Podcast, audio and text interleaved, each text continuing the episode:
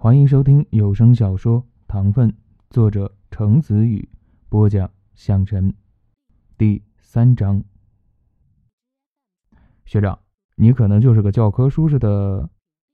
赵青岭深深记得，他当年在华盛顿念大学的时候，某个大三上学期就已经发了两篇 SCI 心理学论文的天才学弟，曾经面瘫脸的这样评价他。赵青玲非常不以为然，怎么能这样凭空无人清白呢？他明明对那种事情是完完全全没有任何嗜好的，好吗？现在也没有，完全不会想要去把程澈绑起来，或者用其他酱酱娘娘的。虽然确实是经常生理性的升起想要逗他、弄哭他笑的欲望，但如果是因为疼痛而让他哭泣，那还是算了吧，心脏要受不了的。但学长。你这样情感上的就只比物理上的更陡而已吧？赵青林言辞反驳：“我并没有那么陡吧。而且话说回来，什么叫做感情上的？他承认他是稍微有点脑子不正常。作为一个在这个残酷世界顺利长大的普通人类，谁私底下不有点小小的无伤大雅的小癖好呢？赵青林一直觉得自己的小癖好其实不算多过分。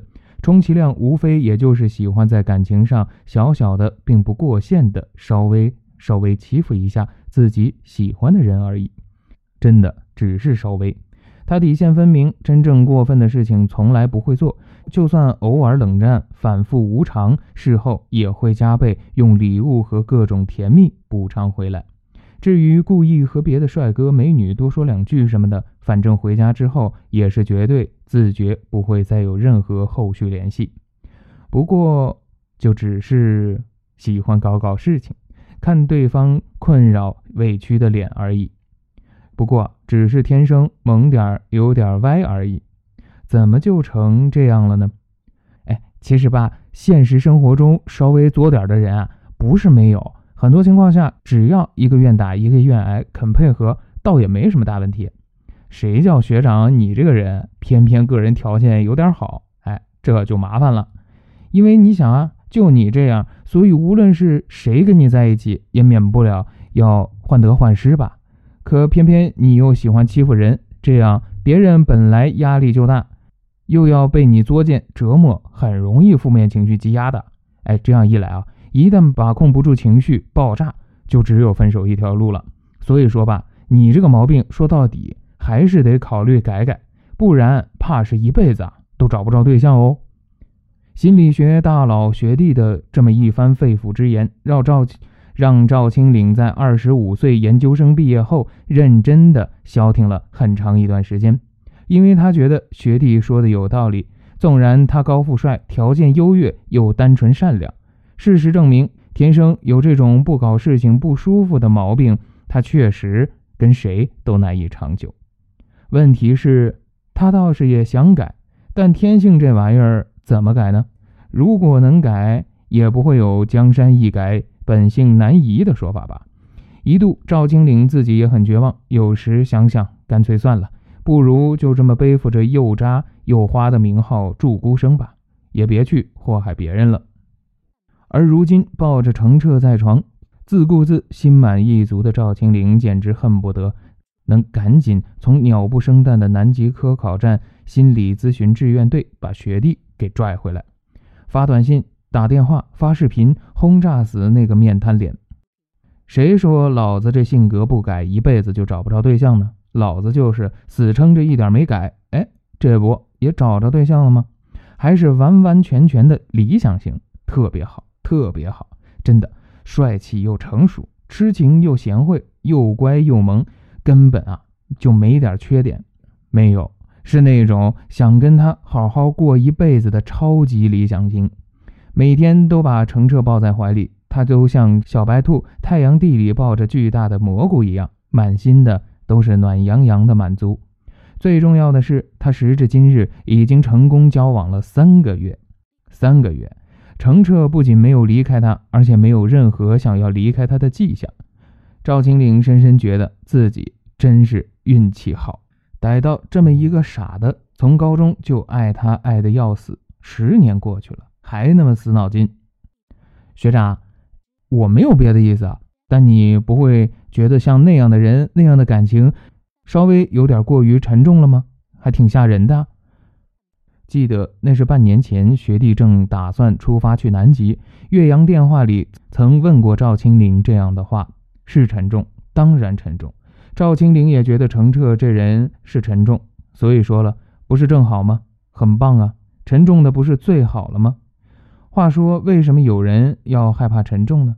真是奇了怪了。感情这东西，难道不就是越沉重越甜蜜，越沉重越幸福吗？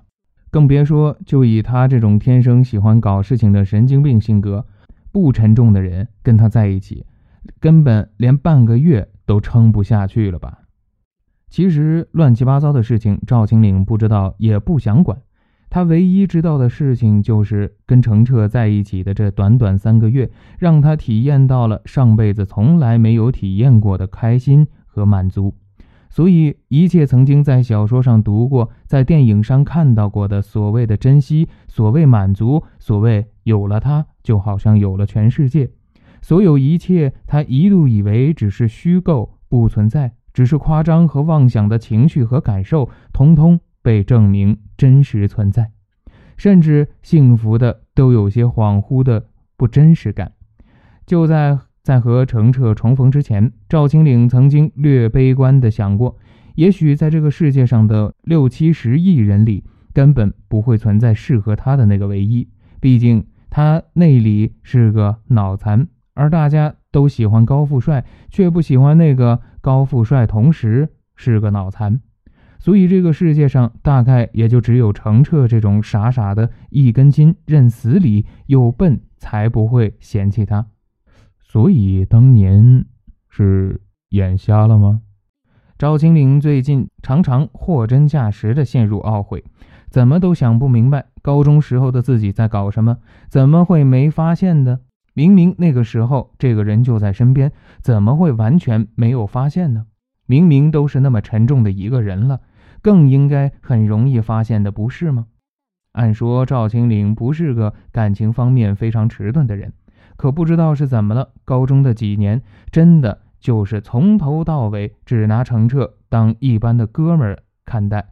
两人从高一进校就开始同班，程澈成绩不好不坏，寡言低调，除了身材高挑之外没有显著的优点，脸常年藏在黑框眼镜下面。赵青岭则与他天壤之别，身为校园风云人物，篮球队长，活泼开朗，人缘上佳。天天与班上一帮小混混称兄道弟，成绩却又能永远稳定在年级前十，这样丰富多彩又忙忙碌碌的生活里，根本注意不到像程澈这种平凡至极的生物。高一那年，两个人没有任何交集，直到高二才机缘巧合变得亲近了起来。但赵青林也没有太在意，毕竟他小弟很多，经常出门都是三五成群的，多个程澈少个程澈，对他来说不太有区别。在这样普普通通的友情程度下，当然，关于程澈暗恋他，或者说根本就是在明恋他的事情，他真心半点都没有察觉。直到十年后重逢，赵青岭才发现，高中的时候大概就只有他一个人不知道程澈喜欢他。其他人都知道了，全班同学都知道。